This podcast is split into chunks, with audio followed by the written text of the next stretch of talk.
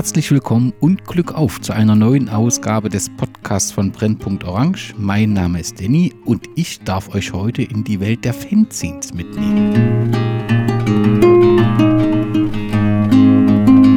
Der Blick über den Lahmannhügel ist ein Fußball- und Groundhopping-Fanzine aus dem Umfeld des SV Arminia von 1910. Nun mag vielleicht das Fanzine und dieser Traditionsverein bei euch einige Fragezeichen hervorrufen. Umso schöner ist es, dass ich mit Thorsten einen Gast begrüßen darf, der sowohl zu den Fanzines als auch zu einem ganz besonderen Verein meine Fragen beantworten wird. Servus Thorsten. Ja, einen wunderschönen guten Abend, Danny. Wie kamst du eigentlich zum Thema Fußball? Ja, ich glaube, wie ähm, so fast jeder.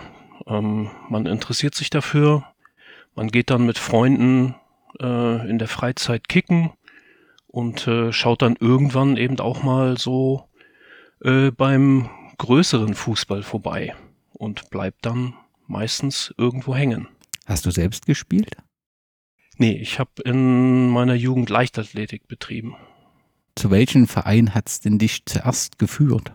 Ja, das war im Endeffekt im Ende, ja Mitte, Ende der 1980er Jahre. Ähm, das ist hier in Hannover äh, damals quasi 96 gewesen, wo ich dann so hin und wieder mal mit meinem Vater auch vorbeigeschaut habe. Und ähm, ja, so richtig zum Fußball bin ich dann eigentlich als Fan erst gekommen, als ich mit der Leichtathletik aufgehört habe.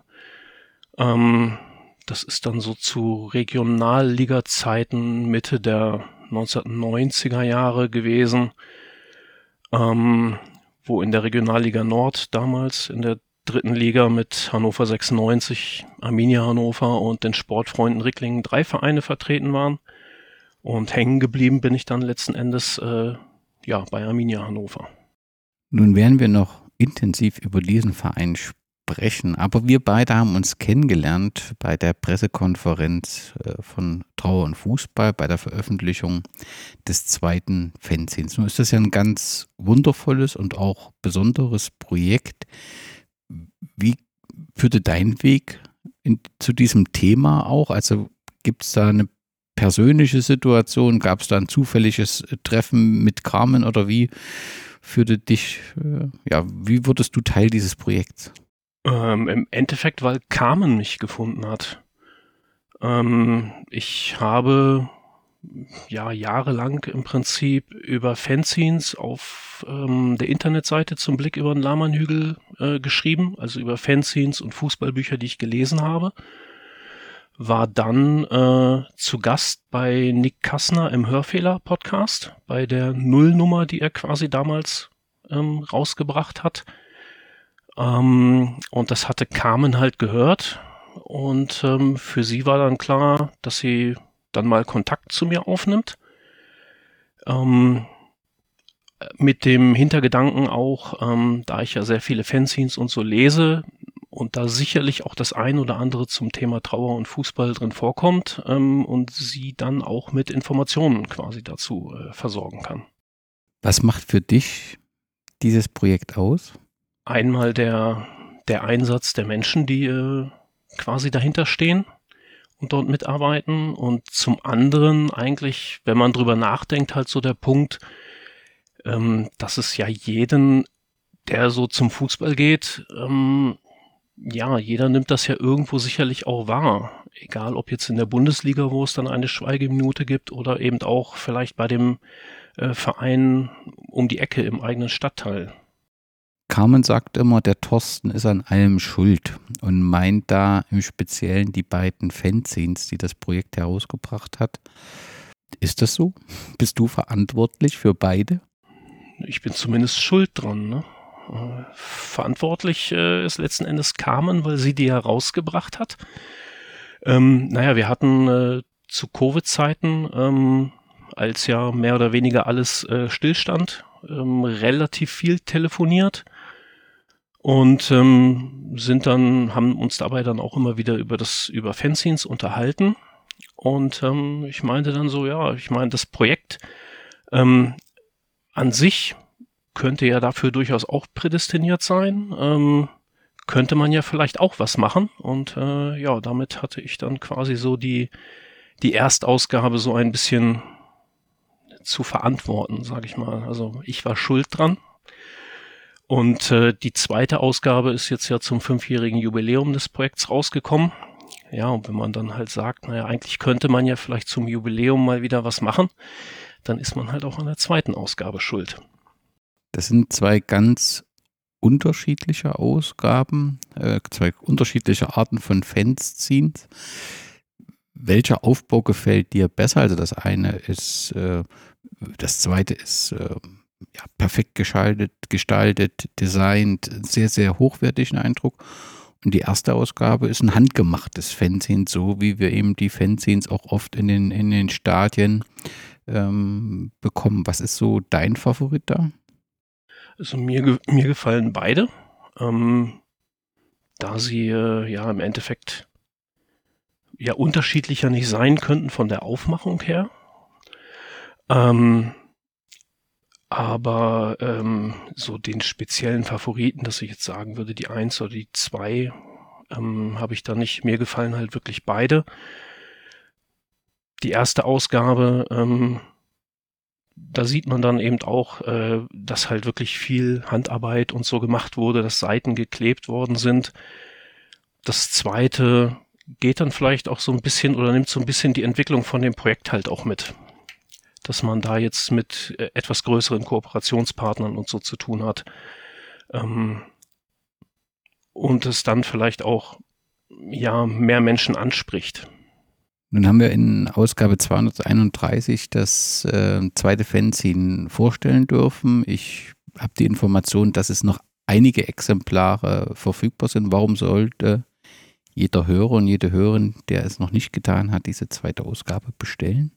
Ja, äh, einfach um sich einmal mit dem, mit dem Thema auseinanderzusetzen, um zu schauen, was dort vielleicht auch alles passiert oder ähm, schon auch äh, passiert ist.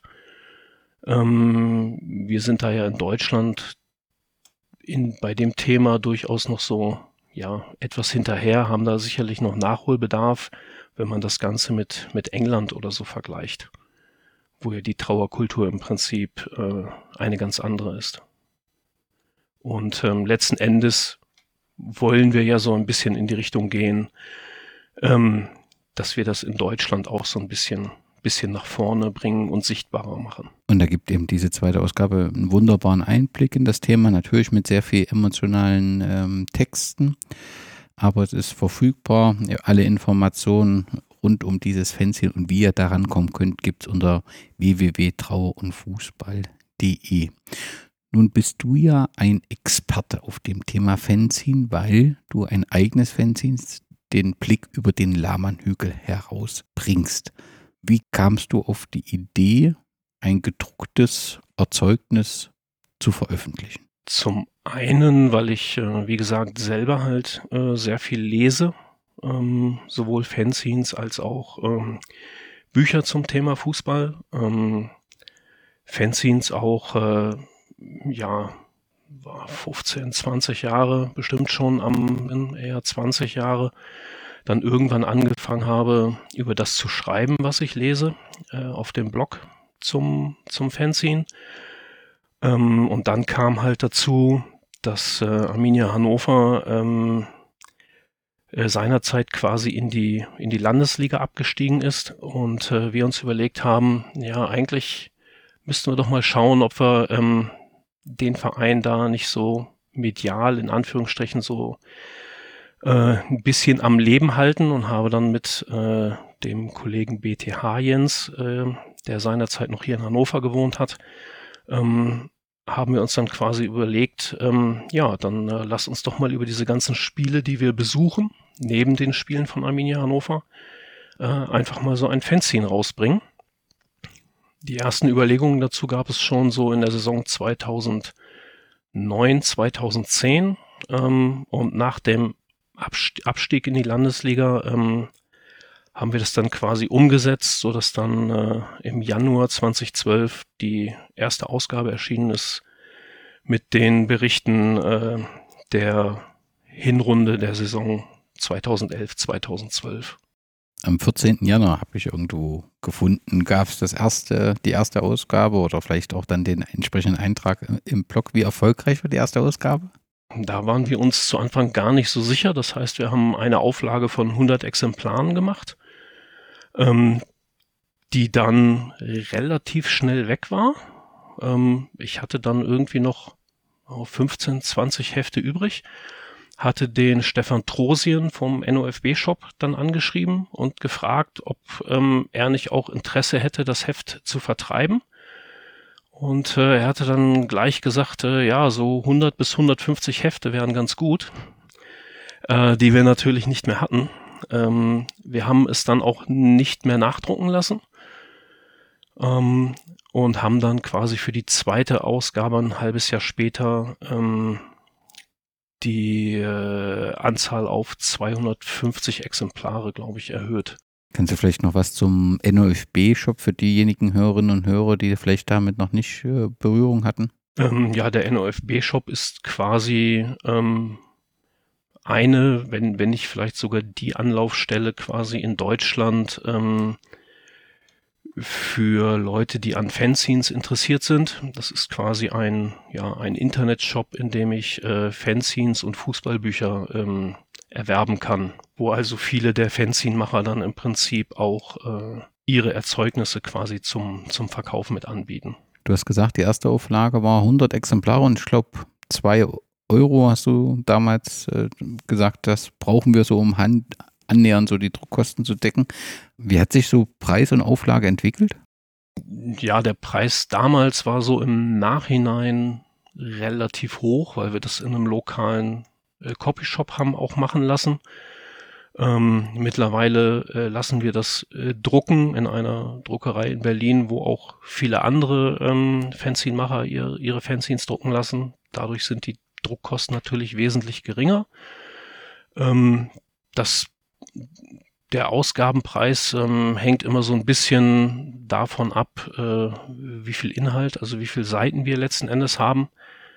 Ähm, da wir mit dem Heft halt auch keinen keinen Gewinn machen wollen. Ähm, das beläuft sich dann immer so zwischen 2 Euro, 2,50 Euro, sage ich mal grob, pro, pro Heft. Ähm, die Auflage hat sich mittlerweile so bei 150 Exemplaren äh, eingependelt, was eigentlich was sich so als recht gut ähm, erwiesen hat. Und wo kann ich es dann bekommen? Also klar, du hast ja gesagt, bei dem, bei dem NOFB-Shop, dass da ein paar Exemplare existieren und maßgeblich rund um äh, die Arminia-Heimspiele. Genau, das heißt, ähm, die gibt es quasi bei uns auf der äh, Geschäftsstelle beziehungsweise an dem äh, Fanshop, der halt zu den Heimspielen öffnet ähm, oder natürlich auch äh, per E-Mail direkt äh, bei mir dann über die, über die Internetseite. Das geht natürlich auch. Groundhopping-Berichte, ich lese was zu Arminia. Gibt es auch so grundsätzliche Texte zum Fußball? Also was sind die, die Inhalte des äh, Fanzines auch so im Vergleich so zu anderen Fanzines? Also ich kenne das Fanzine jetzt aus den Fanszenen. Da geht es natürlich im Wesentlichen immer um den eigenen Verein. Eins, zwei, drei Groundhopping-Berichte. Wie ist das bei dir? Ähm, also ich schreibe das, das Heft ja nicht alleine. Ich bin quasi der, der Herausgeber. Ähm, da schreiben dann noch einige andere Leute aus dem Umfeld von Arminia Hannover äh, mit. Ähm, inhaltlich sehen wir eigentlich immer zu, dass äh, wir über alle Spiele von Arminia Hannover aus dem äh, vergangenen halben Jahr berichten ähm, und ansonsten halt Spielberichte von Spielen im In- und Ausland, die wir besucht haben. Ähm, das ist also im Endeffekt ein, ein Fanzine, was ja rein aus Spielberichten und äh, Fotos besteht, ähm, wo es dann keine Buchrezensionen oder anderweitige Texte äh, im Endeffekt großartig gibt. Und die Texte kann man aber dann auf dem, dem Blog lesen, wo du dann auch Rezensionen veröffentlichst, richtig? Nee, die, ähm, die Spielberichte selber die die äh, veröffentlichen wir so digital nicht mehr, weil ähm, der Aufwand dafür eigentlich mittlerweile zu groß geworden ist. Weil wenn, dann möchte man so etwas ja zeitnah veröffentlichen ähm, und nicht irgendwie mit drei, vier Monaten Verzögerung. Und von daher gibt es die Spielberichte im Prinzip eigentlich nur noch äh, in gedruckter Form. Und was kann man auf deinem Blog noch so finden? Äh, Im Moment leider relativ wenig, weil ich sehr viel arbeiten muss. Ich hoffe, dass sich das ähm, zum Jahreswechsel dann wieder ein bisschen ändern wird, dass ich dann auch ähm, wieder vermehrt Rezensionen äh, zu Büchern, Fanzines, äh, Fußball-DVDs, also quasi alles, was so mit dem Thema zu tun hat, äh, veröffentlichen kann und werde. Nun hast du ja dort schon auch in der Vergangenheit sehr viel veröffentlicht. Was sind denn so die, die Fanzines, die man lesen sollte? Also, oder nee, andersrum, vielleicht die bei dir einen Eindruck hinterlassen haben? Puh, das ist schwer zu sagen. Also, du hast ja einiges an Fanzines, die mittlerweile äh, gar nicht mehr erscheinen. Ähm, wenn ich da so an, ja, was gab es? Hop Hart aus Frankfurt oder Himmelsstürmer gab es, glaube ich, noch aus Chemnitz. Ähm, sowas, sowas erscheint ja nicht mehr mittlerweile. Ähm, ich habe natürlich so die, die Dauerbrenner. Ähm, das wäre so der Sauerland-Kurier äh, von dem Jens Hilgert, äh, ein Anhänger des FC Bayern, der aber halt im Sauerland wohnt, oder äh, Grauntopper Wuppertal vom Wuppertaler SV. Und äh, das Kick-Off aus Erfurt, was ja auch schon oh, einige Jahre, wenn nicht sogar Jahrzehnte erscheint. Ähm, den Grenzstadtkurier vom FC Kreuzlingen darf ich natürlich nicht vergessen. Ähm, und ansonsten ist es relativ unterschiedlich. Also du hast ja auf dem, ich sag mal, auf dem Markt in Anführungsstrichen ja für jeden etwas, weil das ist ja das Schöne, dass quasi ja jeder das über das schreiben kann und veröffentlichen kann, was er mag. Die einen gehen dann eher in Richtung Ultrabereich, ähm, andere möchten halt Hochglanzhefte haben mit möglichst vielen Fotos drin. Ich bin dann schon eher so derjenige, der äh, persönlich lieber so im Amateurbereich unterwegs ist, äh, zumindest zum Großteil und da dann halt ähm, auch so meine, meine Hefte finde. Nun rezensierst du auch Fußballmagazine und Bücher. Gibt es da Magazine, wo du sagst, die die habe ich sehr gern abonniert und das sollte auch jeder, der den Cent oder den Euro übrig hat, tun. Ja, beim, beim Zeitspielmagazin muss ich natürlich sagen, dass ich da etwas befangen bin, weil ich die beiden Herausgeber A persönlich kenne und der äh, Frank Willig, einer der beiden Herausgeber, zudem äh, Präsident von Arminia Hannover ist. Aber ähm, das Magazin kann, kann ich natürlich uneingeschränkt empfehlen. Ähm, Alleine, weil ich äh, es halt sehr schön finde, dass das Heft viermal im Jahr erscheint und der jeweilige Themenschwerpunkt halt wirklich auch ein Schwerpunkt ist. Ähm, das heißt mit bestimmt 50 Seiten mindestens ähm, und so einen Schwerpunkt dann auch von, von allen Seiten beleuchtet. Ähm, ja, den Ballesterer aus, aus Österreich äh, lese ich recht gerne ähm, zumal man äh, auch über den österreichischen Fußball halt hier äh, in, Deutschland nicht unbedingt so viel mitkriegt ähm, und weil es dort auch immer wieder sehr gute Hintergrundreportagen gibt ähm, zu Themen, die man hier vielleicht in, in Deutschland gar nicht unbedingt so auf dem, auf dem Schirm hat. Ähm, ja, ansonsten im Abo habe ich noch zwölf aus der Schweiz. Ähm, eigentlich aus ähnlichen Gründen. Ähm, zum einen habe ich äh, halt persönliche Kontakte nach Kreuzlingen ähm, und zum anderen ähm, ist das halt auch quasi ein, ein Land aus dem deutschsprachigen Raum, wo du ja hier in Deutschland relativ wenig drüber liest, was den, was den Fußball angeht. Und das sind dann halt so Sachen, die mich durchaus interessieren. Ähm, ja, Elf Freunde lese ich auch noch, das habe ich aber nicht im Abo. Ähm, und frage mich da halt auch immer mal wieder, ob ich da überhaupt noch so die, die Zielgruppe bin, in Anführungsstrichen. Weil? Naja, Elf Freunde ist halt relativ groß und hat den Schwerpunkt halt schon eindeutig so auf den Bundesliga. deutschen Profifußball, genau. Und ähm, davon habe ich mich dann doch so mehr oder weniger verabschiedet. Das kann ich gut nachvollziehen. Lass uns ein wenig über das Thema Groundhopping reden, denn neben den äh, Berichten zu Arminia tauchen ja auch immer auch so Berichte aus anderen Stadien in deinem Fernsehen auf und du bist ja auch begeisterter Groundhopper. Ist das eine Passion bei dir, von dir oder wenn du irgendwo bist, dann nutzt du das und guckst, wie ist da so? Ist der Schwerpunkt Arminia oder ist der Schwerpunkt, ich guck mal, was ich so alles sehen kann und nutze da äh, die Möglichkeiten und das Wochenende intensiv, um Stadien zu besuchen?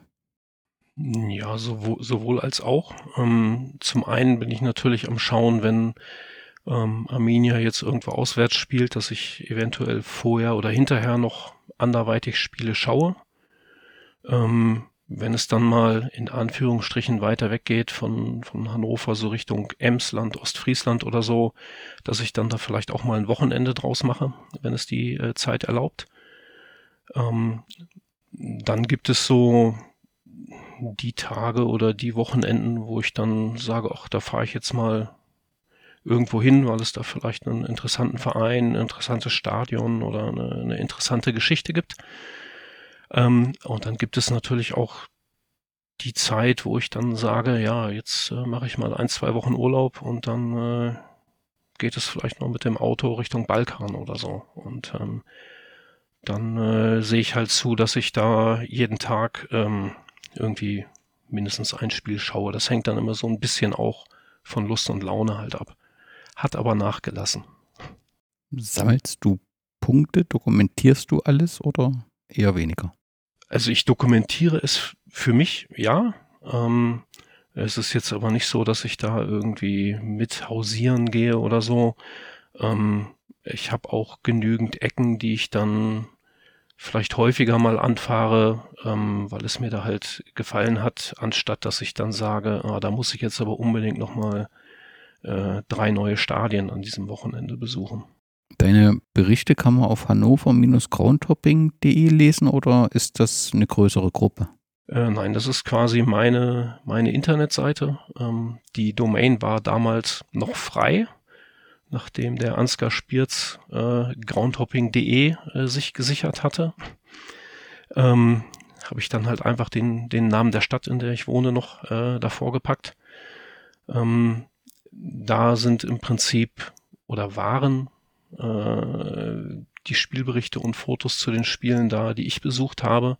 Momentan hänge ich da auch wieder so ein bisschen hinterher. Also Spielberichte gibt es oder Textberichte gibt es online gar nicht mehr. Ähm, Fotos veröffentliche ich da noch momentan, aber halt auch mit äh, einiger Verzögerung aus, ja, aus zeitlichen, beruflichen Gründen halt.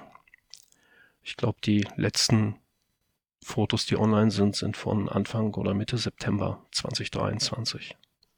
Nun ist so das mit dem Thema Lieblingsround immer ein bisschen schwierig, aber gibt es vielleicht äh, ein paar Grounds, wo du sagst, das würde ich den Hörerinnen und Hörern, die mal suchen und auf dem Weg sind, dringend empfehlen, die mal zu besuchen? Oh, schwieriges Thema natürlich immer, weil eventuell bin ich ja in meinem Lieblingsground noch gar nicht gewesen.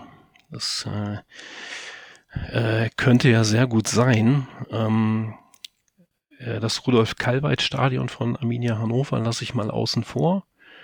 Ähm, ich bin relativ gerne äh, bei Altona 93 in der Adolf-Jäger-Kampfbahn.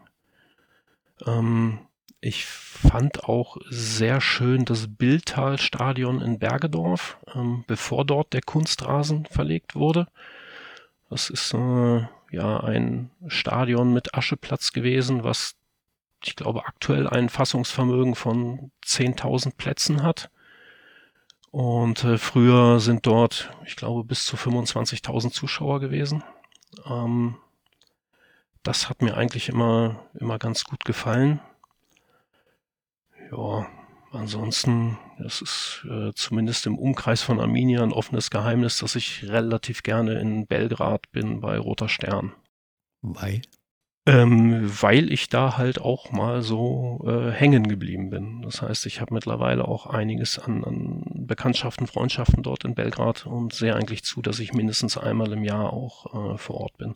Ein besonderes Stadion und eine besondere Fanszene, oder? Ja, das könnte man sicherlich äh, so sagen. Auch wenn sie sicherlich im, im Ausland hin und wieder mal so etwas zu unkritisch gesehen wird. Ähm, aber ähm, im Allgemeinen fühle ich mich in der Stadt und da beim Fußball halt auch durchaus wohl. Lass uns mal zu deinem Herzensverein kommen, zu Arminia. Du hast ja gesagt, du ja, warst bei Hannover 96. Warum ist es denn das nicht geworden so richtig?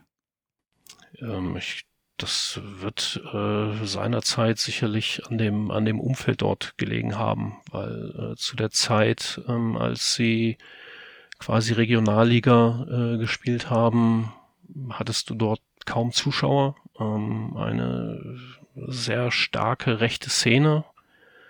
Und ähm, das hat jetzt nicht unbedingt dazu geführt, dass ich mich da wohlgefühlt habe. Und zum anderen habe ich dann bei Arminia halt äh, auch einiges an Leuten wieder getroffen, die ich halt aus der Schulzeit und so schon kannte. Ähm, und von daher bin ich da dann hängen geblieben. Ja, das war halt so ein bisschen kleiner, familiärer. Ähm, ja, und ich habe mich dort halt einfach wohler gefühlt. Was ich dich beim Fencing gar nicht gefragt habe, bei Arminia passt dann aber auch der Name des Fanzines Blick über den Lahmannhügel. Wie ist dieser Name entstanden? Ähm, also der Lahmannhügel, oder anders gesagt, das, das Stadion von Arminia Hannover ist äh, quasi in U-Form aufgebaut, weil eine Hintertorseite äh, in den 70er Jahren äh, dem, dem Straßenbau zum Opfer gefallen ist. Und die Hintertorseite, ähm, auf der man heute noch stehen kann, das ist der Lahmannhügel. Der ähm, wurde äh, quasi zum Zweitliga-Aufstieg, äh, wurde dort aus einem Graswall quasi eine, eine Stehtribüne äh, gebaut. Ähm, Lahmann ist äh, quasi ja ein, ein Sponsor-Gönner damals gewesen, der das Ganze so ein bisschen mit angeschoben und finanziert hat. Ähm, und äh, es gab bei Arminia in der Stadionzeitung eine Zeit lang äh, immer eine Rubrik, die hieß Blick über den Lahmannhügel, ähm, wo quasi Berichte von Fußballspielen veröffentlicht wurden, ähm, bei denen Anhänger des Vereins waren, ähm, wo die Spiele aber nichts mit Arminia zu tun hatten. Und diese Rubrik wurde quasi immer dann gefüllt, wenn noch so ein bisschen Platz im Heft war und es vielleicht auch nochmal einen Spielbericht gab. Und ähm, ja, wir haben dann halt damals gefragt, ob wir den Titel dann nicht nehmen können für das Heft. Ähm, und äh, da hieß es, ja, könnt ihr machen. Und äh, deswegen heißt das Heft dann Blick über den Lahmannhügel, weil wir eben auch über den eigenen Verein und das eigene Stadion hinausschauen. So eine Stadionzeitung oder so ein Stadionheft verschwindet ja leider so ein bisschen aus den Stadien aus ganz unterschiedlichen Gründen. Gibt es das bei Arminia immer noch? Ähm, das gibt es bei Arminia noch. Das ist mittlerweile meistens eine, eine Doppelausgabe für zwei Heimspiele. Ähm, aber das gibt es noch, ja. Aber ist, glaube ich, in der Oberliga auch mittlerweile einer der wenigen Vereine, wo es sowas noch gibt. Leider. Sammelst du sowas? Ähm, wenn, wenn ich vor Ort bin und es gibt ein Stadionheft, nehme ich das eigentlich immer mit, ja. Ja, so. Also da hat man eben auch nochmal so eine Erinnerung an das Spiel und kann dann nochmal nachgucken. Ich finde, das macht viel aus und ein bisschen schade, dass das so verschwindet, aber natürlich ist da auch immer viel Arbeit damit verbunden. Ne? Das verstehe ich schon, dass Vereine irgendwie gucken müssen, wie können wir die Aufgaben, die zu bewältigen sind, vom Live-Ticker bis zum Rasenmähen, wie können wir das alles unter Dach bekommen, dass dann manchmal so ein Stadionheft hinten runterfällt? Ja, der, der Aufwand zum einen und natürlich äh, ist es eventuell halt auch ein Kostenpunkt, wenn du eben äh, keinen Sponsor hast, der, der dann so etwas trägt. Genauso wie halt das Thema Eintrittskarten. So ist es. Arminia trägt den Spitznamen Die Blauen, was in Anbetracht ähm, des grün-weiß-grün Logos und der Vereinsfarben etwas verwunderlich klingt, aber du kannst das natürlich sofort aufklären. Ja, das ist, glaube ich, so eine Eigenheit, Besonderheit in, in Hannover. Ähm, das ist halt äh, seinerzeit so gewesen, dass wenn man ähm, seinen Verein für den Spielbetrieb gemeldet hat, ähm, dass der lokale Verband gesagt hat, jede Trikotfarbe darf nur einmal vergeben sein. Und äh, Grün und Weiß war natürlich äh, schon schon weg ähm, zu der Zeit. Das heißt, man hat angefangen, glaube ich, ja, in so, in so einem Silbergrau. Ähm, was wohl nicht unbedingt so äh, gut ausgesehen hat, sage ich mal. Ähm, und aber gerade in, in der Anfangszeit des Fußballs ist es ja dann auch viel zu Vereinsauflösungen, Fusionen und ähnlichem äh, gekommen. Und so ist es dann quasi auch bei Arminia gewesen, dass durch ähm, Fusion anderer Vereine die Trikotfarbe blau frei geworden ist, sozusagen.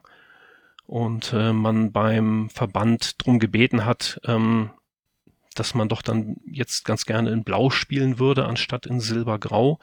Und dem wurde zugestimmt und ähm, deswegen oder seitdem ist Arminia, äh, sind es quasi die blauen mit den grün-weiß-grünen Vereinsfarben. Und ja, wenn ich vorhin sagte, das ist so eine Besonderheit in Hannover, ähm, wenn ich mir 96 anschaue, die die roten heißen, dort sind die Vereinsfarben halt schwarz-weiß-grün. Und das hat quasi ähm, genau den gleichen Hintergrund. Wenn wir einmal bei Hannover sind, wer sind denn neben Hannover 96 so die Fußballmannschaften in Hannover? Ist das Hannover 96 und Arminia? Ähm, wenn du quasi auf die äh, auf die äh, Spielklassen schaust, äh, dann ist das durchaus so.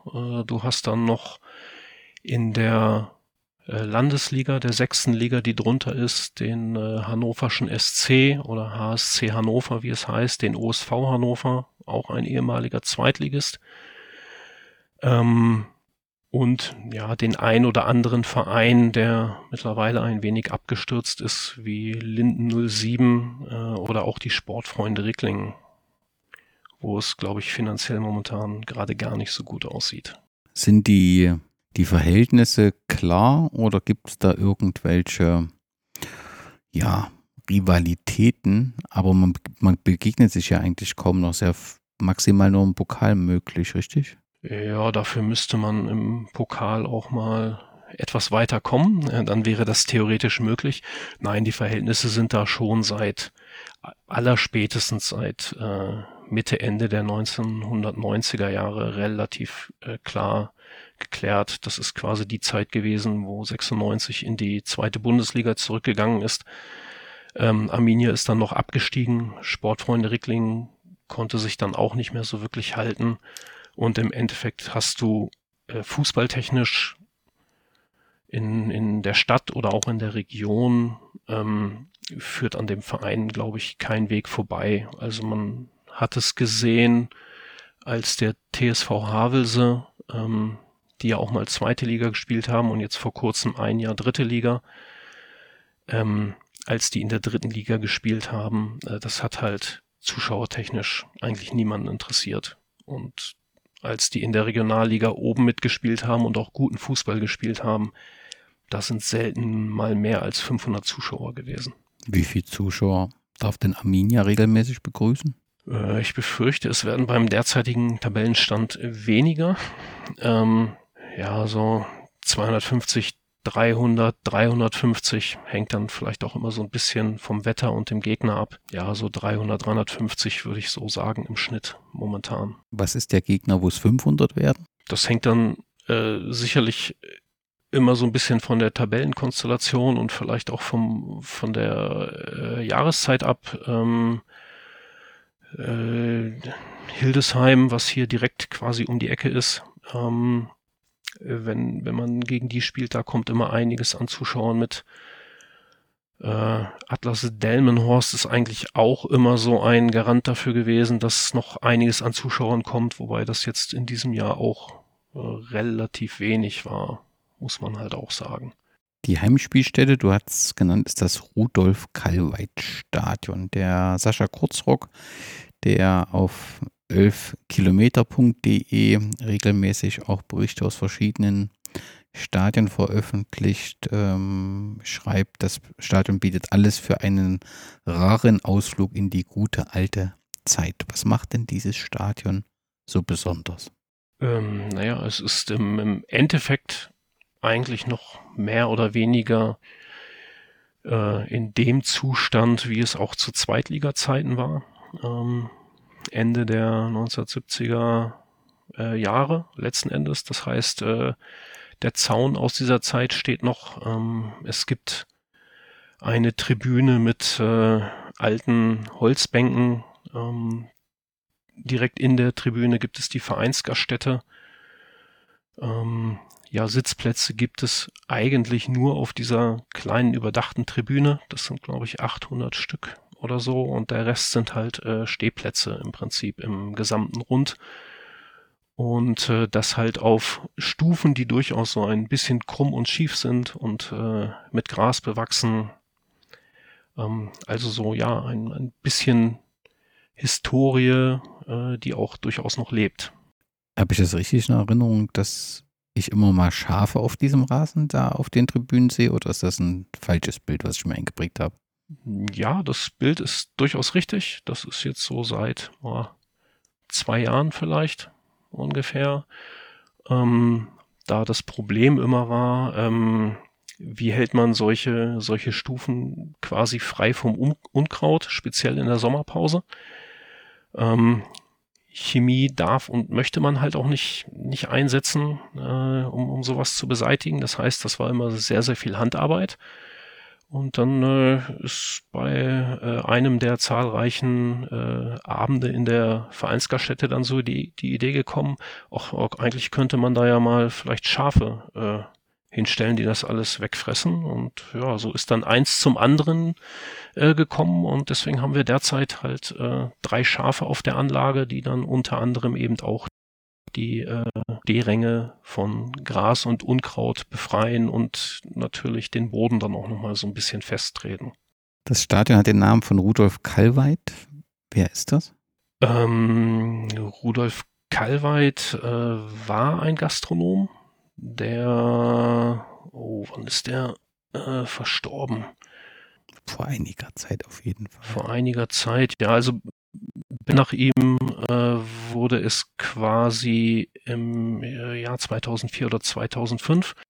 Er war halt Vereinsmitglied bei Arminia seit boah, Mitte der 1920er Jahre und hat auch in der äh, hat auch für den Verein selber gespielt und hat halt quasi ähm, der äh, Vereinsjugend und einem äh, Projekt für Jugendliche in, in Hannover quasi letzten Endes ein, ein Millionenerbe hinterlassen, äh, was an gewisse Auflagen halt gebunden ist, äh, Förderung vom Jugendsport und von Jugendlichen. Und äh, dem zu Ehren hat man das Stadion dann äh, letzten Endes nach ihm benannt. Ich habe mal irgendwo gelesen, drei Millionen. Was muss denn das für eine Gastronomie gewesen sein? Da bin ich auch so ein bisschen überfragt. Das kann ich dir jetzt so spontan auch nicht beantworten. Das Besondere ist noch das Dach der Tribüne. Das stammt aus Dortmund, richtig? Genau, das ist quasi das äh, Dach der alten roten Erde.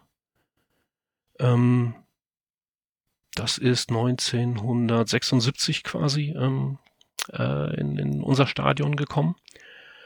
Ähm, andere Teile der Tribüne. Also wir haben quasi nur das Dach. Ähm, ich sag mal den, den Unterbau, wenn du so möchtest, ähm, der steht äh, beim OSV Hannover in, äh, hier in Hannover. Ähm, noch, muss man sagen, äh, soweit ich mitbekommen habe, muss diese Tribüne wohl abgerissen werden. Also wer da äh, Groundhopping technisch noch eine alte Holztribüne sehen will, der muss sich wahrscheinlich beeilen. Wie ist das bei euch eigentlich? Die ist ja auch aus Holz. Funktioniert das alles sicherheitstechnisch und äh, oder ist da sogar Denkmalschutz drauf oder eher weniger? Ne, Denkmalschutz äh, ist es soweit ich weiß nicht. Ähm, ja, für die Oberliga funktioniert es. Ähm, Rauchverbot ähm, muss man halt auch mehr oder weniger durchsetzen. Ähm, ansonsten, also für für Spiele oberhalb der, der Oberliga ähm, wirst du mit der Tribüne, äh, ja, wirst du mit dem Stadion keine, keine Spiele ausrichten dürfen. Auch so, glaube ich, wenn ich das richtig gelesen habe, dass Arminia auch immer mal in ein anderes Stadion musste bei größeren Spielen. Ähm, zu Zweitliga-Zeiten hat man es teilweise aus finanziellen Gründen gemacht. Ach so, aus ähm, finanziellen. Oder okay. auch weil man, weil, oder weil man eben auch musste. Ähm, dass man dann quasi ins Niedersachsenstadion gegangen ist. Ähm, aber jetzt äh, zu Regionalliga, Oberliga-Zeiten ähm, konnte man eigentlich immer relativ problemlos ähm, im, im eigenen Stadion spielen, selbst wenn dann mal die erste Mannschaft von Eintracht Braunschweig äh, aufgetaucht ist, dann hat es häufig auch gereicht, da mal einen Bauzaun zu ziehen und dann war halt der Gästeblock hergestellt. Also. Wann kam denn die erste Mannschaft von Eintracht Braunschweig? Als die quasi dritte Liga gespielt haben und es dann äh, ja im Verbandspokal, also im Landespokal zu spielen kam. Der Verein schreibt auf seiner Internetseite, dass der Erhalt der traditionellen Spielstätte Bischofshof ein Eckpfeiler der Vereinsentwicklung sind. Kannst du den Namen Bischofshof kurz erklären und wie, wie macht denn das Arminia konkret? Ähm, ja, also wie wird diese Spielstätte erhalten, unterhalten? Ähm, ich glaube, ich, man liest da regelmäßig so Veranstaltungsankündigungen. Das scheint so ein Eckpfeiler des Vereins zu sein. Genau, also dadurch, dass wir die ähm, die Vereinsgaststätte halt quasi mit drin haben, finden eben zum Teil Konzerte äh, und ähnliches äh, auf der Anlage oder in der Gaststätte äh, statt. Ähm, es gibt quasi Patenschaften, sage ich mal, für das Stadion, ähm, die dann gar nicht unbedingt an finanzielle Leistungen gebunden sind, sondern wo die Leute sich dann äh, in ihrer Freizeit um, um spezielle Bereiche im Stadion kümmern. Das heißt, dass mal Unkraut äh, gezupft wird, dass äh, Gehwege wiederhergestellt werden, dass mal irgendwo was gestrichen wird und ähnliches. Ähm, dann gibt es teilweise eben auch äh, ja, Arbeitseinsätze, sage ich mal, zu denen dann regelmäßig aufgerufen wird, wo sich dann größere Gruppen zusammenfinden, um dann äh, eventuell mal etwas größere Dinge in, in Angriff zu nehmen. Na, das ist halt von Tradition kann man sich halt meistens wenig kaufen. Äh, das kostet dann halt eher. Das ist dann halt immer so ein bisschen der Nachteil, wenn man so eine etwas äh, ältere Spielstätte hat. Und der Name Bischofshof? Ähm, äh, Bischofshohl, nicht Bisch Bischofshof. Oh, okay, ähm, Entschuldigung. Da äh, gibt es, glaube ich, keine die direkte äh, Überlieferung zu. Also es, der Bischofshohler Damm ähm, ist halt direkt die Straße. Man könnte jetzt mutmaßen, dass es was mit dem Bistum Hildesheim zu tun hat. Ähm, so in Richtung Bischof oder ähnliches, aber ähm, da muss ich passen, das äh, weiß ich nicht, da habe ich so bisher auch nie wirklich was äh, drüber gelesen. Aber das wäre dann im Prinzip die Bezeichnung, hätte das Stadion nicht diesen, diesen eigenen Namen des Gastronomen. Es, es hieß quasi vorher äh, Stadion am Bischofsholer Damm. Um ein wenig ja, in den Boulevard abzudriften der bekannteste Armine der Gegenwart ist offensichtlich, ja, du kannst das gleich berichten, der Bachelor Paul Janke, der von 2009 bis 2011 bei Arminia spielte. Sorgte er für, für Ruhm und größere Beachtung oder war das eher so ein Nebenprodukt der Kommunikation seines Lebenslaufs? Ach, ich glaube, fußballerisch hat er sich, hat er sich eigentlich recht wohl gefühlt und es ist auch ein relativ äh, umgänglicher Typ, auch durchaus so, wenn man ihn äh, noch trifft und anspricht. Äh, und er, glaube ich, dann teilweise auch mal ganz froh ist, wenn er nicht auf den Bachelor angesprochen wird, sondern äh, auf den Fußballer. Auf den, auf den Fußballer, genau. Ähm, ja, er hat halt seinerzeit, äh, im, End, im Endeffekt war er halt beruflich in, in Hannover unterwegs und ähm, hat dann eben bei Arminia ja, sage ich mal, nebenbei auch noch eben mit Fußball gespielt. Ne? Gibt es andere Fußballer, die es zu überregionaler Bekanntheit geschafft haben? Oh, in, in, jüngerer Zeit ähm, hast du da sicherlich nicht unbedingt jemanden, dem einen oder anderen mag vielleicht ein Jürgen Rinio noch etwas sagen. Ähm, und ähm, wir hatten jetzt äh, vor zwei, drei Jahren mit einem gewissen Herrn Posipal noch, äh, ich glaube, das ist der Enkel gewesen, äh, der bei uns gespielt hat. Ansonsten, ja, sicherlich mal den ein oder anderen, der dann aber vielleicht eher so in der hannoverschen, ähm, ja, Fußballhistorie zu verorten ist. In seinen Zielen schreibt der Verein, dass er sich sportlich weiterentwickeln will, aber das abseits ähm, des durchkommerzialisierten Fußballs. Was bedeutet denn das letztendlich? Heißt das, ähm, Arminia Hannover, also die Oberliga ist das Maximum, kann man das so sagen? Ist schwierig. Also ich glaube, die Ziele kommen letzten Endes daher, dass man äh, im Jahr 2007 äh, Insolvenz anmelden musste.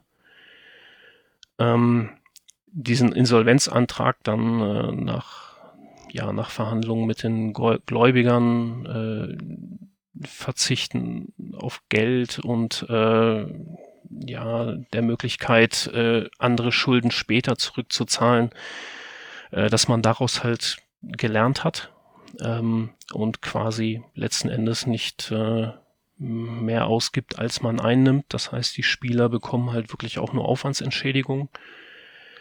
Ähm, das heißt, da bist du dann natürlich auch darauf angewiesen, dass, dass die Leute eben entweder kommen, weil sie den Verein gut finden und oder weil sie halt sagen, ich habe hier die Möglichkeit, Oberliga zu spielen und mich gerade bei Jüngeren vielleicht auch nochmal für höhere Aufgaben zu empfehlen. Ähm, derzeit sieht es ja eher so aus, als ob man sportlich Richtung Landesliga gucken müsste. Ich hoffe es mal nicht. Ähm, Oberliga, ja, eventuell könnte man nochmal so Richtung Regionalliga schauen die Regionalliga Nord wäre so quasi vom, vom Einzugsgebiet der Bundesländer her so das Äquivalent zur ähm, äh, alten Oberliga Nord, das heißt mit Niedersachsen, Hamburg, Bremen und Schleswig-Holstein. Ähm, ich denke aber, dass das auch das höchste der Gefühle wäre. Also viel weiter wird man da nicht, nicht schauen müssen. Na, häufig ist es ja so, dass du bei Vereinen, die mal so hoch gespielt haben, wie es ja für Arminia zutrifft, dann immer noch in der Vergangenheit gelebt wird und äh, man immer die Vorstellung hat, dass es dort wieder hingeht. Ist das und damit auch letztendlich immer unzufrieden ist, weil man sagt, eigentlich gehören wir woanders hin. Wie ist das aktuell? Also wenn ich dort in die, die Kurve gehe, sind das alles Menschen, die zufrieden sind so mit der aktuellen Situation und froh sind, dass es die Arminia überhaupt noch gibt und sich wohlfühlen? Wie muss ich mir so die Kurve und das Stimmungsbild bei Arminia vorstellen? Ja, zufrieden sind, glaube ich, momentan die wenigsten. Also weder Fans noch, noch Spieler. Ähm, das Publikum ist durchaus äh, eher älter, sind also durchaus auch noch einige Leute dabei, die die zweite Bundesliga eben auch noch miterlebt haben. Äh, von daher äh, die Aussage, äh, früher war alles besser oder äh, früher hätte es ja sowas nicht gegeben und früher hätten wir noch ein Spieler X gehabt, der äh, wäre ganz anders aufgetreten. Das hörst du natürlich immer wieder. Ähm, aber die Leute sind halt trotzdem eben auch alle regelmäßig da und äh, tun halt auch ihr Bestes, um den Verein dann irgendwie äh, zu unterstützen. Aber klar, gemeckert wird viel, vor allen Dingen im Moment. Was würde bedeuten, äh, Landesliga, ähm, gibt es dort Vereine, die irgendwie bekannt sind oder ist man dann fast nur in Hannover um nahen Umfeld unterwegs? Also man, man spricht ganz gerne von der Straßenbahnliga.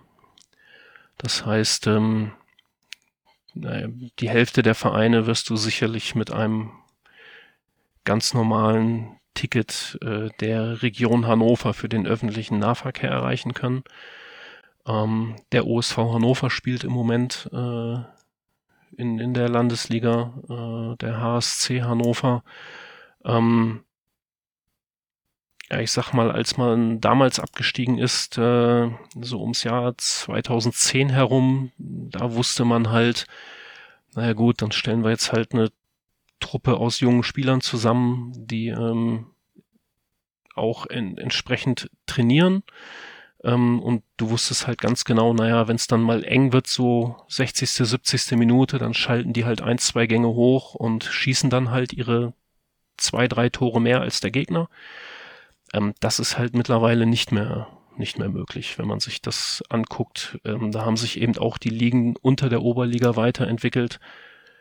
Und ich befürchte, wenn man absteigt, dann wird man so schnell nicht wieder hochkommen in die Oberliga.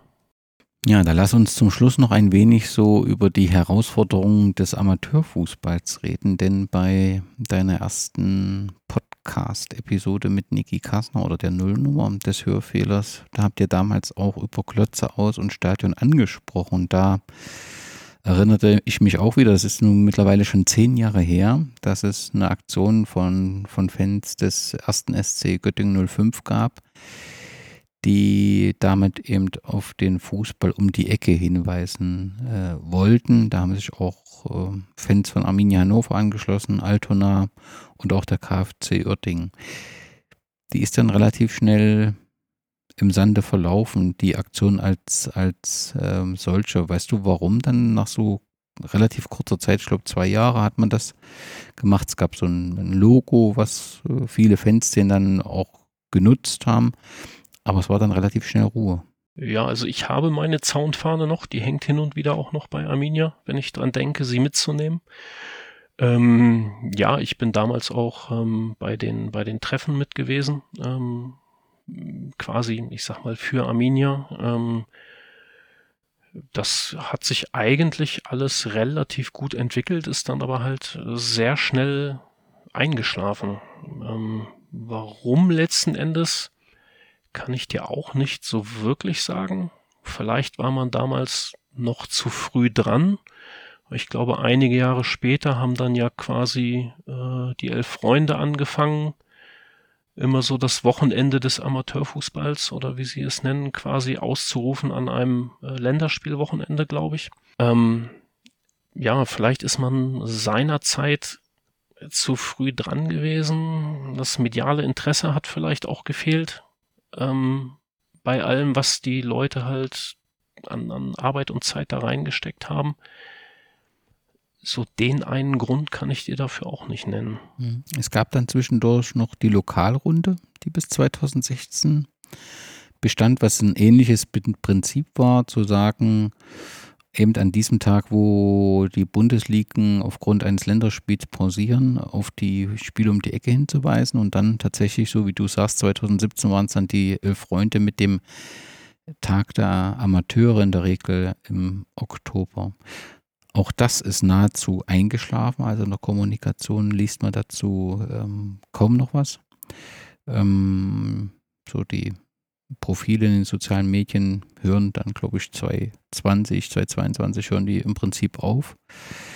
Dabei wäre es ja eigentlich eine Chance gewesen, gerade äh, im Amateurfußball die kleineren Szenen und Traditionsvereine zu verbinden. Fehlt dem Amateurfußball so ein bisschen das, was im Profifußball durch die, die Fanszenen mittlerweile ganz gut gelungen ist, dass man dort eine, eine gemeinsame Stimme gefunden hat mit, mit unser Fußball oder unsere Kurve, so mit ähm, Fanorganisationen. Das fehlt dem Amateurfußball so ein wenig, oder? Ja, irgend, irgendwo schon.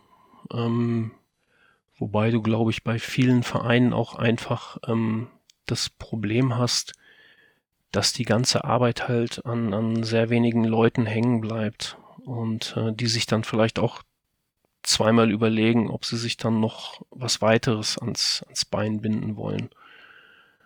Ähm, ja, wünschenswert wäre es schon. Ähm, wie das so in den einzelnen Ligen oder so funktioniert, ja, da kann ich halt so nur für, für Niedersachsen sprechen. Ähm, also da spricht man dann äh, durchaus schon untereinander auch die Vereine an sich. Ähm, so dass man sich eigentlich fast überall eben auch äh, willkommen fühlt. Ähm, ja, aber das ist äh, ja ist schwierig. Die Aufmerksamkeit fehlt halt und äh, man hat es ja, glaube ich, dann mal probiert mit äh, Sport Total TV mit diesen Kameras, die äh, da bei allen möglichen Vereinen äh, hingen, wo die Spiele live übertragen wurden. Ähm, das hat sich ja, glaube ich, auch eher so als Eigentor erwiesen. Also ich glaube, da steigen jetzt auch immer mehr Vereine aus, weil es, glaube ich, auch finanziell dann irgendwie zu einer Belastung wird. Genau. Und der ein oder andere Fan, der ein Bier getrunken hätte oder eine Bratwurst gegessen hätte, dann eben doch bei schönem Wetter im Garten bleibt und dann nochmal gucken kann. Das haben dann viele. Ja, oder was, was äh, habe ich davon, wenn ich in Hannover sitze und schaue mir das Spiel von Arminia in Emden an und äh, Bäckermeister Müller macht dort Werbung. Ähm, das bringt mir nichts und ihm letzten Endes auch nicht. Ne? Wir nehmen im November auf, bewegen uns auf Weihnachten zu. Letzte Frage, du liest ja sehr viel.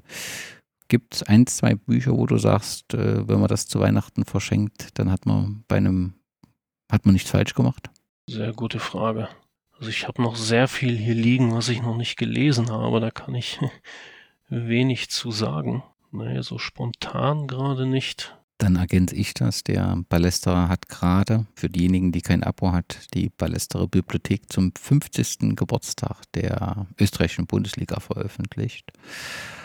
Und es liegt bei mir und es ist ganz fantastischer Lesestoff. Also wer kein Abo hat, sollte darüber nachdenken und wenn er das aus welchen Gründen auch immer nicht abschließen will, die Ballesterer Bibliothek, die kann man sich auf jeden Fall kaufen und wenn man die verschenkt, da verschenkt man wirklich viel, viel Leidenschaft und ganz fantastische Bilder und ganz fantastische Texte.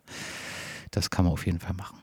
Ja, ich glaube, das fehlt mir auch noch. Ich habe das zwar im das kommt, Abo, das kommt, das ist jetzt, das die, genau, die, die Abonnenten in Deutschland sind immer mit etwas zeitlichem äh, Verzug dran, aber äh, das bei mir gerade eingegangen ist, müsste es zeitnah dann bei dir auch äh, sein. Ja, ich lasse mich überraschen. Wenn wir uns in zehn Jahren wiederhören, was müsste mit Arminia passiert sein, dass du glücklich bist? Dass es den Verein äh, nach wie vor noch gibt. Ähm, das hängt ja auch nicht immer nur an, an finanziellen Geschichten, sondern eben auch an dem ganzen Umfeld, was sich dann eben kümmert. Und dass man, ja, sage ich mal, mindestens noch Oberliga-Fußball spielt, vielleicht auch Regionalliga. Das wünsche ich dir und euch und danke dir ganz, ganz herzlich für deine Zeit und deine wunderbare Arbeit rund um das Fanzine und natürlich das Projekt Trauer und Fußball und für deine Antworten auf die Fragen. Vielen Dank. Ja, ich habe zu danken.